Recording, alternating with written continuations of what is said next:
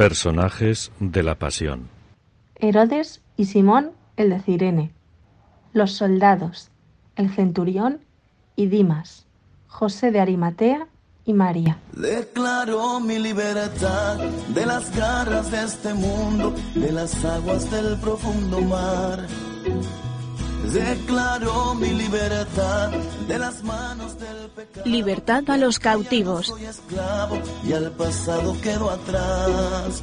Declaro Desde Barcelona, con el padre José María Carot y su equipo. fueron rotas las cadenas. Queridos amigos, bienvenidos a nuestro programa. Aquí estamos, amigos, como cada viernes. Hoy es Viernes Santo. Como ya anunciamos, hoy el programa será diferente, de otra manera. Un programa para profundizar aún más en lo que acaba de ocurrir. Hemos celebrado la muerte de Cristo, la presencia de la cruz, el entierro. En esta noche miraremos con mayor atención a algunos personajes que están presentes en el Vía Crucis de Cristo. Y lo haremos mirando desde la ventana enrejada, desde la prisión, desde los pensamientos y súplicas que pueden surgir en el corazón de un preso cuando contempla la pasión de Cristo.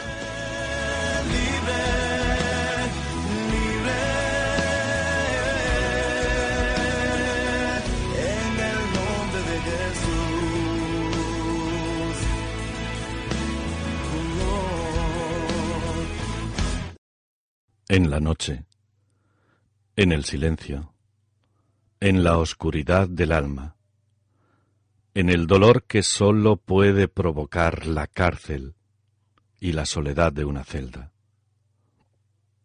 Queremos contemplar y orar al crucificado. Porque a estas alturas ya hemos entendido que es Él la única luz, el único rayo de esperanza que puede romper tanta tiniebla en Viernes Santo. El Viernes Santo continuo de la vida en prisión. La traición, la burla, la violencia, la mentira, los testigos falsos, el simulacro de juicio, la tortura, la risa, los insultos, la muerte, la espera.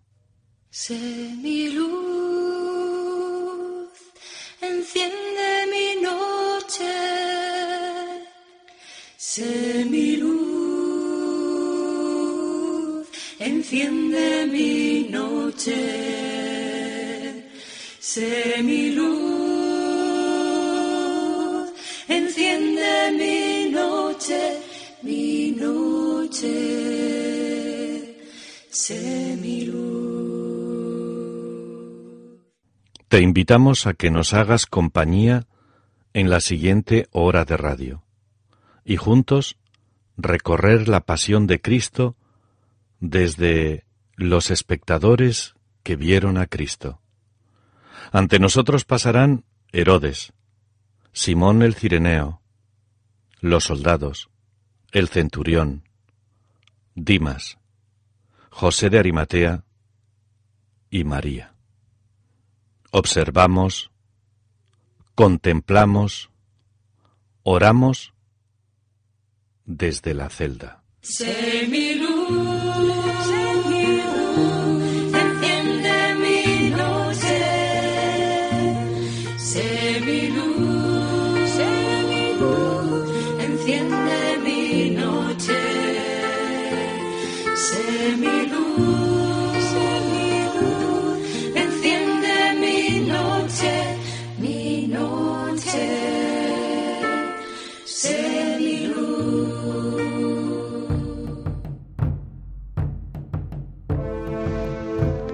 Herodes, el rey marioneta.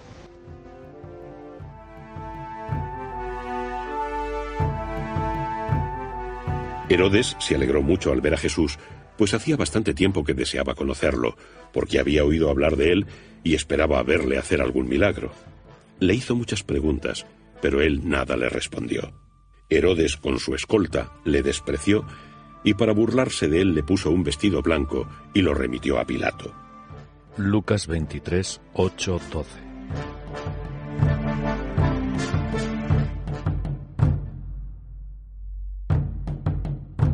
A ver, ¿quién remodeló el templo de Jerusalén con toda grandeza? Ningún otro sino mi padre. A él le atribuyen ciertos pecados, los mismos que a mí me ocurren. Yo vivo con la mujer de mi hermano, ¿y qué? En Palestina goberné con mano fuerte las provincias de Galilea y Perea. Me han pintado astuto y soberbio, con ciertos rasgos de sentimentalismo religioso. Bueno, algo me quedaba de la religión de mis mayores. En la pasión de Cristo apenas fui un personaje decorativo. Quise burlarme del Galileo y le mandé a vestir de loco. Pero tuve miedo de él. Quizás era Juan Bautista que había resucitado. Yo fui víctima de mi propia conciencia. Ni la crueldad ni las riquezas pudieron remediar mis temores. Por todo ello me refugié en mi palacio, no lejos del templo de Jerusalén. Al final de mis días, atormentado por terribles dolores, recordé con frecuencia a aquel Jesús, un hombre de rostro manso y compasivo. Alguna vez intenté invocarlo como a un Dios benévolo, rogarle que viniera hasta mi lecho. Jesús, al contemplarte ante Herodes, recuerdo con tristeza situaciones de mi vida. Desde que estoy en la cárcel, ha habido momentos en los que te he puesto a prueba. Te he pedido deseos caprichosos. Te he exigido un favor en el cual sea yo el beneficiado. Y cuando no me lo has concedido, me he enfadado contigo. Me he sentido defraudado. Mientras tanto, tú, tú callabas, guardabas silencio, porque conocías lo que realmente necesitaba mi corazón, porque me conoces más de lo que yo mismo me conozco. Tú, Jesús, sabes lo que es bueno para mí. Perdóname. Perdóname, Jesús.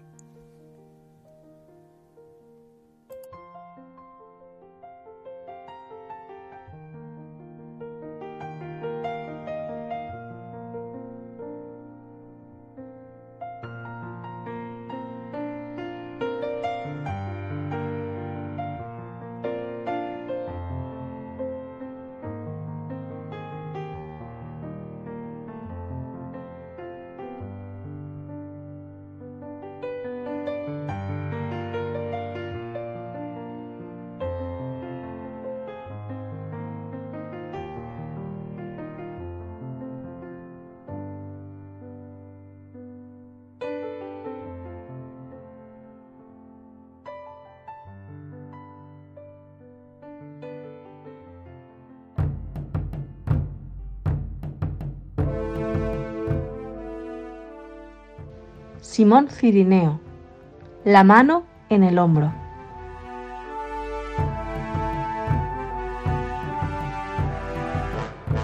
Y a uno que pasaba por allí, Simón de Cirene, el padre de Alejandro y de Rufo, que volvía de su granja, le fuerzan a llevar la cruz de Jesús. Lo conducen al lugar del Gólgota, que significa lugar de la calavera, y le daban vino mezclado con mirra, pero él no lo tomó. Marcos 15, 21, 23. El evangelista Marcos tuvo el detalle de citar en su escrito a mis dos hijos, Alejandro y Rufo. Nací en el actual territorio de Libia y me llamaron Simón. Con numerosos paisanos formábamos una abundante colonia judía en Jerusalén con sinagoga propia. Aquel día, víspera de la Pascua, regresaba de mi parcela en las afueras de la capital. De improviso me encontré con quienes empujaban tres reos hacia la colina de la Calavera. Los soldados me obligaron a ayudar con la cruz a uno de ellos, cuyas fuerzas fallaban. Después supe que se llamaba Jesús y era de Nazaret. Al fin pude llegar a mi casa molesto y enojado. No volví a saber más de ese Jesús, pero a la semana siguiente salieron en Jerusalén con la historia de que ese hombre era un gran profeta. Algunos lo tenían por el Mesías y aseguraban que había resucitado. Yo no quise meterme en tales asuntos. No eran del todo claros y además despertaban sospecha entre los dirigentes de la ciudad. Mis hijos sí tuvieron buena amistad con los de aquel grupo que se llamó de los cristianos. Y más tarde, Pablo de Tarso mencionará a Rufo en una de sus cartas. Le llamará cristiano eminente. Pero, a pesar de haber visto a Jesús, yo seguiré siendo judío hasta mi muerte.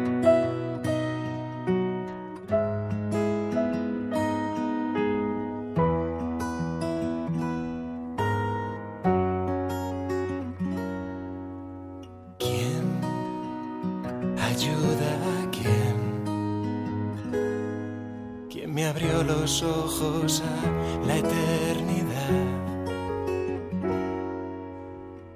¿Quién lavó con sangre mi fragilidad? ¿Quién me ama hasta la muerte de verdad? ¿Quién abraza a quién? Qué ligero el peso si lo llevas Cuando suman dos miradas y una cruz.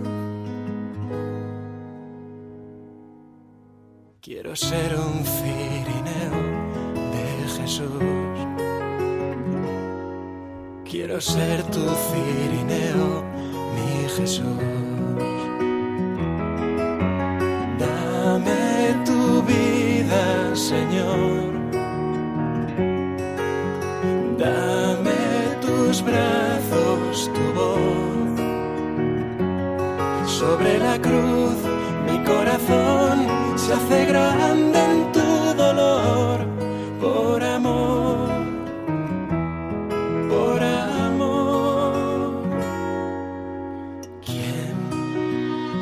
Espera a quién? ¿Quién me llama por mi nombre como tú? ¿Quién amó su noche para darme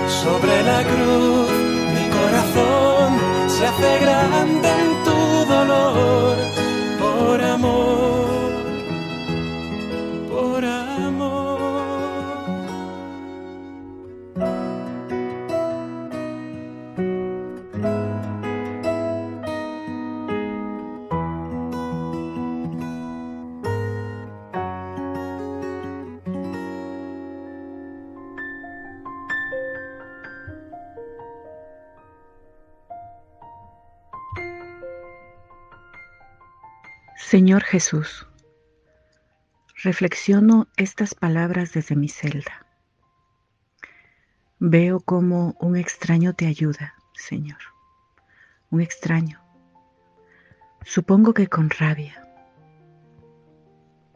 Recuerdo cuando entré aquí, hace, uff, me parece una eternidad.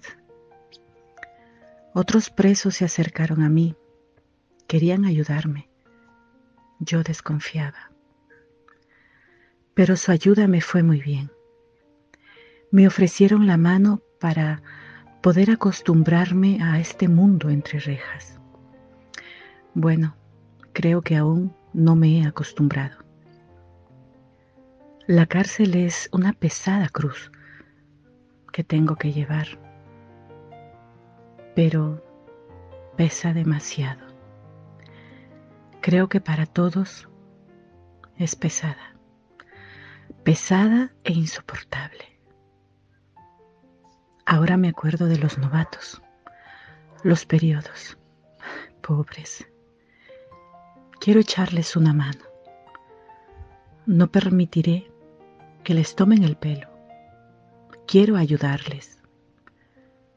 Ser sirineo de la cruz de otros, porque llevando la cruz de los demás, te ayudo a llevar tu cruz, Señor. Contigo, Señor. Contigo.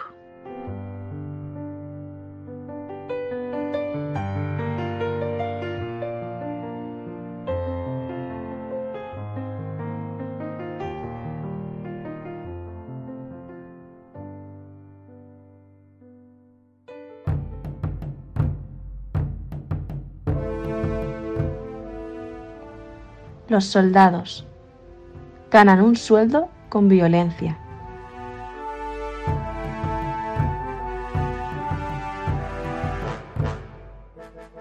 Y los soldados, tejiendo una corona de espinas, se la pusieron en la cabeza y lo envolvieron con un manto de púrpura, y acercándose a él le decían, Salve, rey de los judíos, y le daban bofetadas.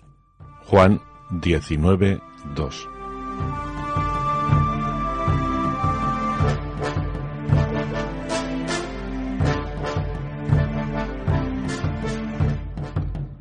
Los que cumplíamos servicio militar por las provincias de Palestina éramos un grupo numeroso. Algo tuvimos que ver con la muerte de un Galileo llamado Jesús, a quien algunos señalaban como hombre poderoso en obras y en palabras. Muchos veníamos de Grecia, de Asia Menor y de otras regiones, pero todos, todos ganábamos lo mismo servíamos a los ideales del imperio, algo que, por cierto, no entendíamos, ni tampoco nos interesaba entender. En muchas ocasiones éramos crueles, es verdad, porque nuestros superiores decían, haz esto, y lo hacíamos de inmediato. Cuando juzgaban al Galileo, un compañero le dio una bofetada tan feroz allá en el palacio de Anás que casi lo derriba por tierra. Los demás no, no aprobamos esta conducta. Pues hay que tener medida en las cosas. Lo mismo que en la flagelación. Algunos se pasaron. Luego sí, nos lo pasamos bien. Le hicimos rey. Le pusimos un manto y, y un cetro.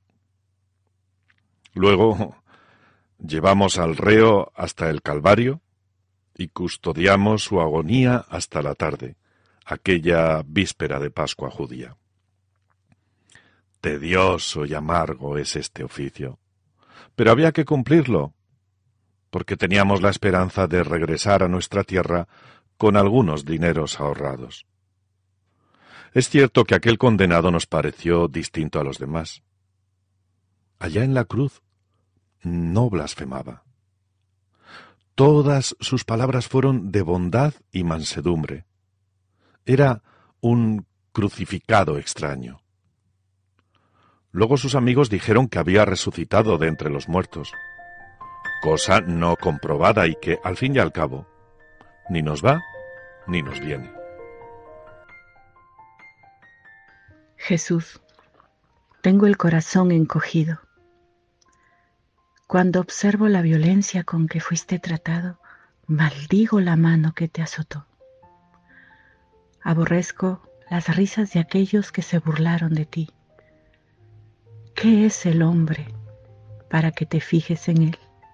¿Quién soy yo, Jesús, para que soportes tanto dolor por mí? Jesús, antes de mi encuentro contigo, yo también me burlaba o me reía de mis familiares y amigos que iban a la parroquia del barrio. Y cuando se celebraba tu pasión, no le daba importancia.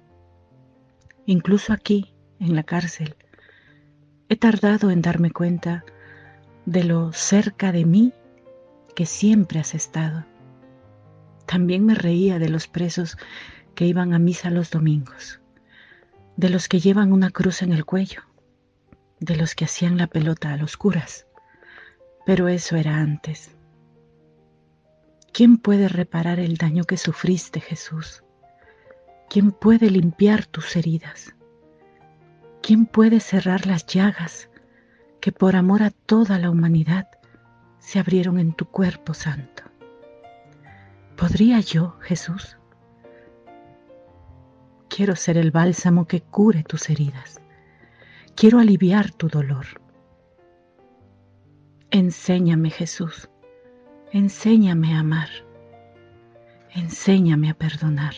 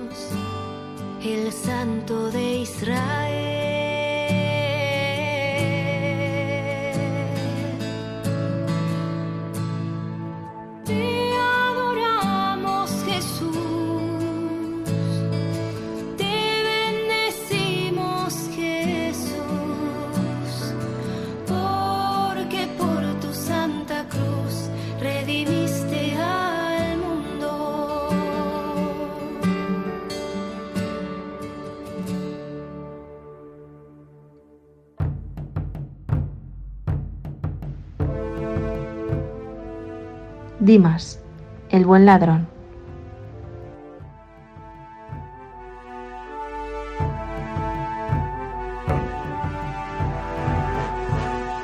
Uno de los ladrones crucificados le insultaba y decía, ¿acaso no eres tú el Cristo?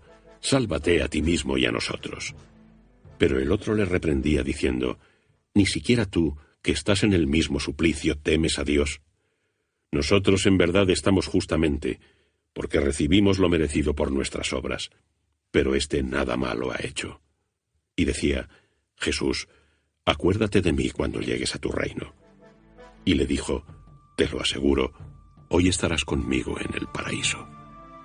Lucas 23, 39, 43.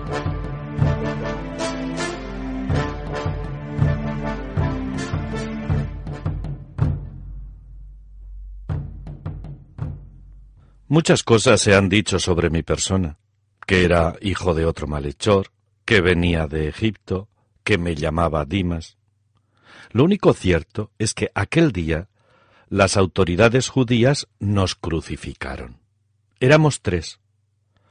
Otro ladrón que murió renegando y maldiciendo, aquel crucificado que demostró ser alguien superior por su serenidad y mansedumbre, y yo, que descubrí en él algo misterioso. Invocaba a su Padre del cielo, y por eso, luego de reprender a mi compañero de martirio, me encomendé con el alma a este reo bondadoso. Decían que era un rey fracasado, pero quise pedirle que cuando recobrara su reino, se acordara de mí. Y él, ya agonizante, prometió acogerme aquella misma tarde. Me habló de, de un paraíso. algo que para nosotros los judíos suena a felicidad, a plenitud. Nos pasamos la vida persiguiendo tantos paraísos. Y mire usted que de repente alguien a quien no conocía me lo entregó de balde. Bastó un deseo, sólo una humilde petición cuando la vida me lanzaba trágicamente a la frontera. Después yo me perdí en las tinieblas del dolor y de la muerte. Pero en la oscuridad pude encontrar al Dios que nunca falla, al Dios que encuentran tantos arrepentidos, el Dios que guarda las llaves del reino de los cielos.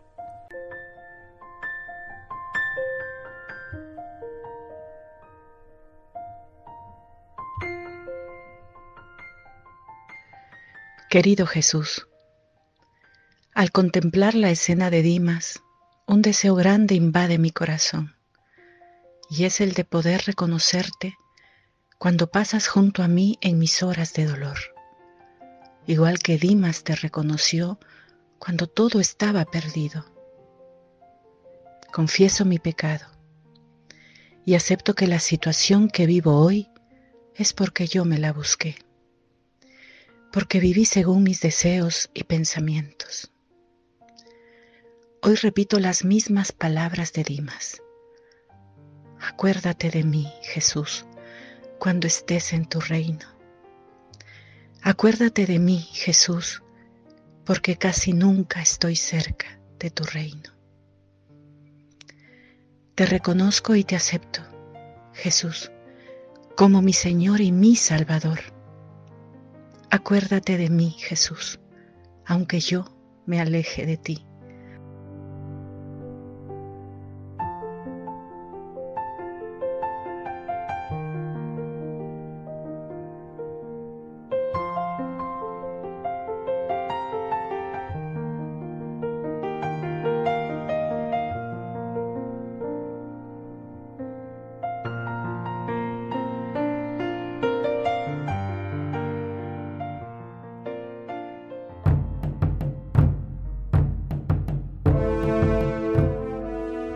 Centurión. Los ojos que no vieron.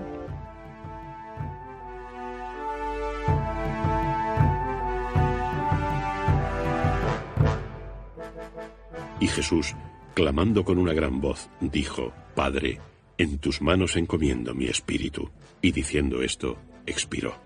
Al ver el centurión lo que había sucedido, glorificó a Dios diciendo, verdaderamente este hombre era justo. Lucas 23, 44, 47.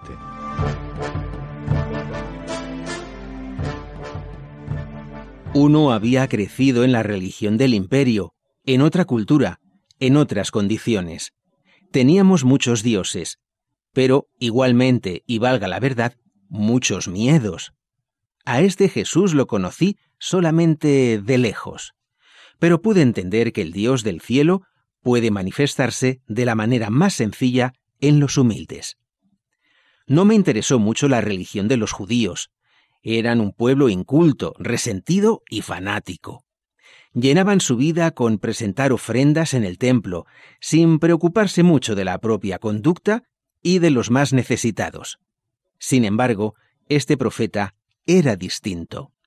Desde aquel día, cuando curó al criado de otro centurión, queriendo ir hasta su casa allá en Caná, comprobé que era un rabino amable, pero a la vez misterioso. Me tocó por fortuna o infortunio comandar la cohorte que tuvo a cargo su ejecución la víspera de Pascua. Con él crucificamos también dos malhechores. Vi en Jesús a un judío diferente. Cuando agonizaba en la cruz, pronunció algunas frases en hebreo que yo alcancé a comprender. Todas ellas me tocaron el corazón, y cuando expiró, tuvo lugar un fenómeno extraño. Se opacó el sol, y toda la colina del Calvario se estremeció. Yo estaba apoyado en mi lanza, vigilando todo esto, y no pude menos de exclamar, Verdaderamente, este hombre era el Hijo de Dios.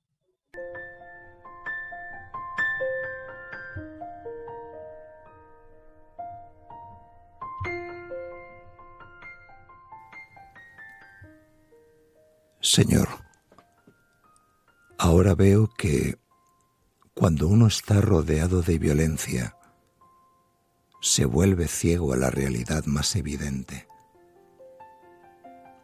¿Cuántas veces se repite esto en la cárcel? Demasiadas veces. El centurión te vio caminar por su tierra, oyó hablar de ti, pero no pudo descubrirte en vida. Solo te aceptó cuando morías. Poder, violencia, órdenes, ceguera. Ahora me doy cuenta de que yo aquí, en la cárcel, también tengo mi poder. Establezco mis leyes. Separo y diferencio. Margino. Se me hace difícil descubrir la bondad en el corazón de los de mi alrededor. Tú me entiendes, ¿verdad? Tengo que sobrevivir. No permitas que humille a quienes están conmigo, ni a mis seres queridos que cada semana vienen a verme. No quiero que la violencia sea mi palabra. No quiero disfrazar mi vida vistiéndola de poder sobre los demás, o extorsión, o abusando de los más débiles e indigentes del talego. Quiero descubrirte en los demás antes antes de que sea demasiado tarde.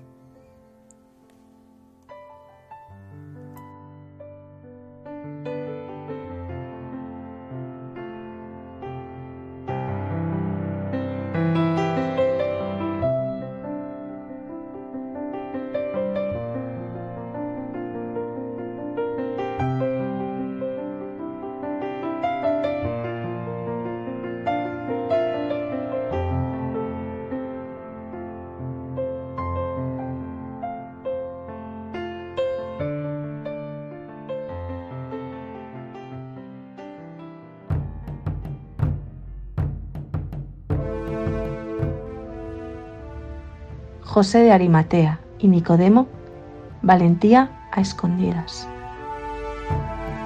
Había un hombre llamado José, miembro del Sanedrín, varón bueno y justo.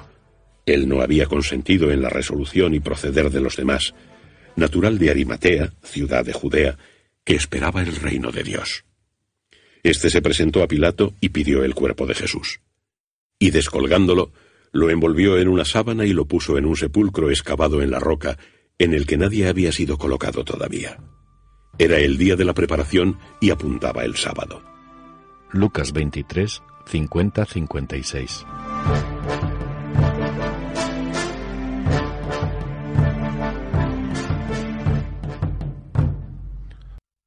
Mi compañero Nicodemo formaba parte del Consejo Supremo en Jerusalén e integraba el grupo de los fariseos. Yo, nacido en una aldea del sur, también pertenecía al Sanedrín. Tuvimos la oportunidad de conocer a Jesús, pero no fuimos sus discípulos. El Evangelio destaca nuestro compromiso con el Maestro, cuando pedimos a Pilatos su cadáver y lo preparamos para guardarlo en un sepulcro nuevo. Nicodemo aportó más de 30 kilos de una mezcla perfumada de mirra y aloe. Pero, a pesar de todo, muchos nos critican. Dicen que fuimos amigos clandestinos de Jesús y solamente lo tuvimos en cuenta después de muerto. Quiero dar una explicación. Asuntos del gobierno y negocios personales nos copaban el tiempo, y además no era fácil seguir a este profeta por ciudades y aldeas, exponiéndonos además ante la sociedad judía. Ello hubiera perjudicado nuestro prestigio. De otro lado, éramos muy exactos en el cumplimiento de la ley y en el culto del templo, aunque mi compañero, luego de haber tenido una entrevista personal con Jesús, una noche de luna, empezó a desviarse del judaísmo. Te es necesario nacer de nuevo, le había dicho el maestro. Y este hombre comenzó a transformarse notablemente.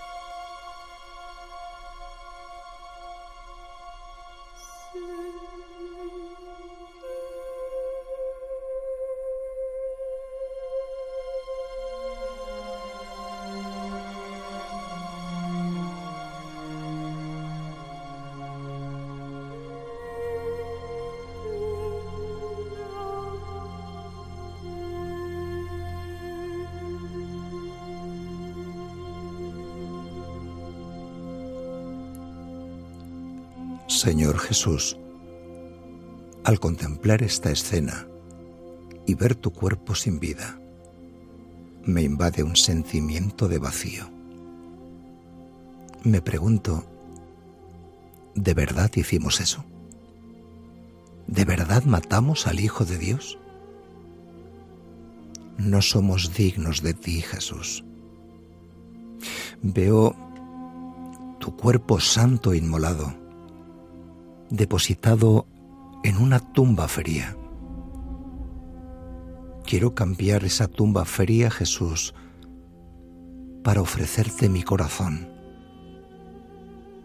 Siento que quiero preparar mi corazón para que tú vivas en él, para que te quedes en él. Te prometo quitar de mi corazón cualquier sentimiento que te haga sentir incómodo. Acéptalo, Jesús, a pesar de no estar del todo preparado. Jesús, yo te abrazo con mi alma, yo te ofrezco mi corazón.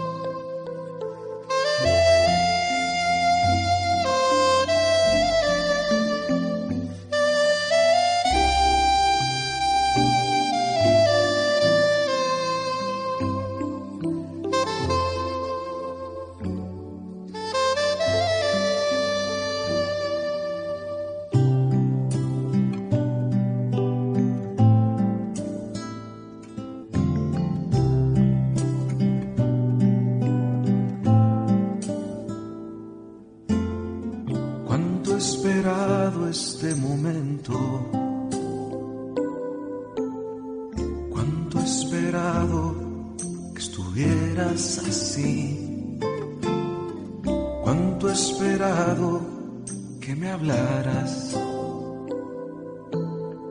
Cuánto he esperado que vinieras a mí. Yo sé bien lo que has vivido. Sé también por qué has llorado. Yo sé bien lo que has sufrido.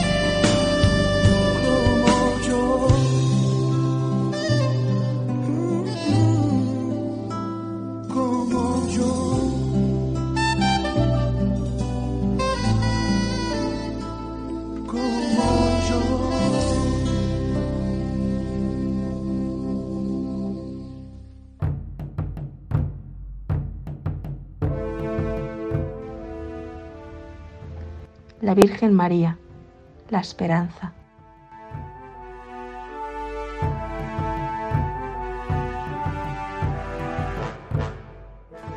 Estaban en pie junto a la cruz de Jesús, su madre y la hermana de su madre, María de Cleofás y María Magdalena. Viendo Jesús a su madre y junto a ella al discípulo a quien amaba, dijo a su madre, Mujer, ahí tienes a tu hijo. Luego dijo al discípulo, Ahí tienes a tu madre. Y desde aquella hora, el discípulo la tomó consigo. Juan 19, 25, 27.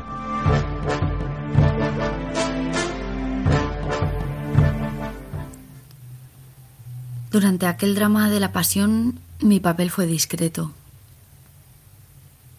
Sufrí en silencio, como saben hacerlo todas las madres buenas, pero me tocó estar presente.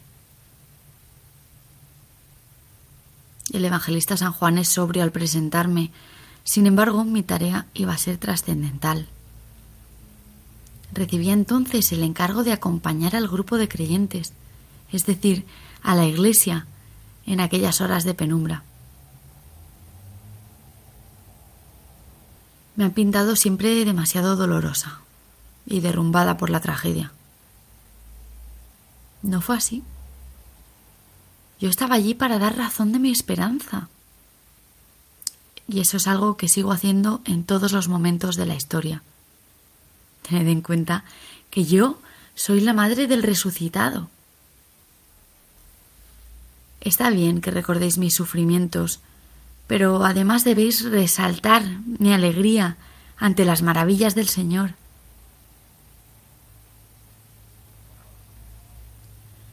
Continúo siendo la madre de la Iglesia, de cada creyente que se acoja a mi regazo, de cada comunidad, de cada hogar.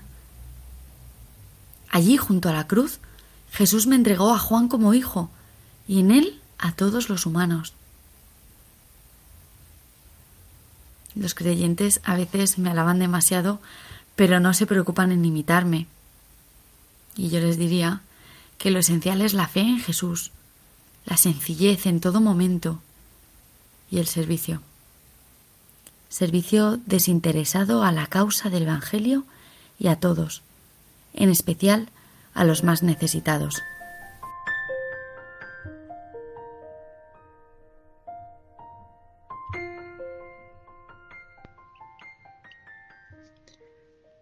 Madre, a ti te llamamos cuando todo es oscuridad en la vida.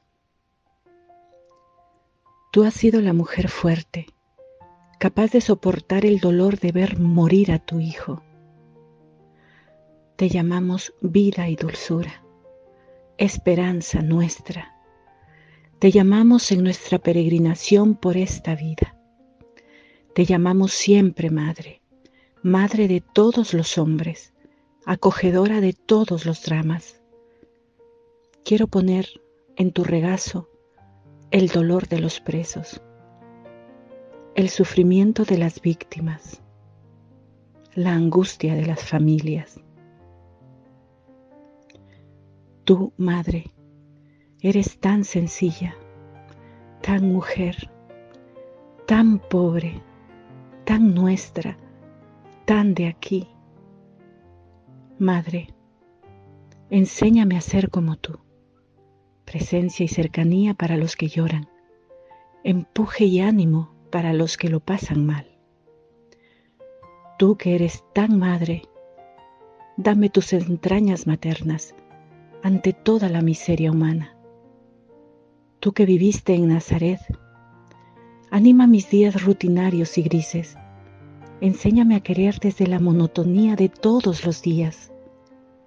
Enséñame, Madre, a seguir a Jesús, a entregarme como Él, a darme a todos, a perdonar como tú perdonaste a los que mataban a tu Hijo. Madre, déjame sentir siempre cerca de ti y vibrar con tu mirada serena y dar lo mejor de mi vida al Señor.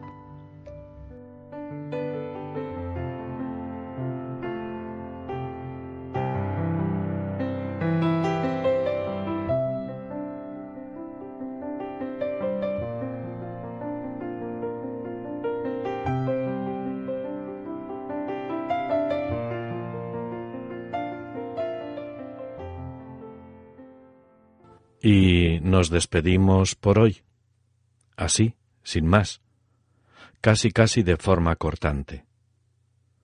Nos quedamos al lado de la Madre, al lado de María. Ella da fuerza a nuestra esperanza. Ella nunca falla. Con ella esperamos el triunfo de la verdad, de la justicia, de la vida. Buenas noches y que el Señor os bendiga. Declaro mi libertad de las garras de este mundo, de las aguas del profundo mar. Declaro mi libertad de las manos del pecado, del que ya no soy esclavo y al pasado quedo atrás. Así concluye Libertad a los cautivos, emitido desde Barcelona con el padre José María Carot y su equipo. En su nombre libre soy. Declaro mi libertad de las garras de este mundo,